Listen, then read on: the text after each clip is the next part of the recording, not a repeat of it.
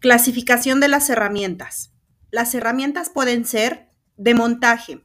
Sirven para unir piezas utilizando los desarmadores y las llaves ajustables. De sujeción. Sirven para sujetar piezas como las pinzas y tornillos. De golpe. Son útiles para golpear otros objetos como son el mazo y el martillo.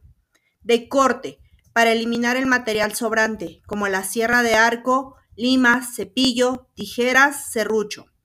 De unión. Si son piezas de fabricación o reparación, utilizamos los sopletes, cautines, pistola de silicón. De medición. Para medir y comparar las dimensiones de un objeto. Flexómetro, cinta métrica, regla, termómetro. De trazo.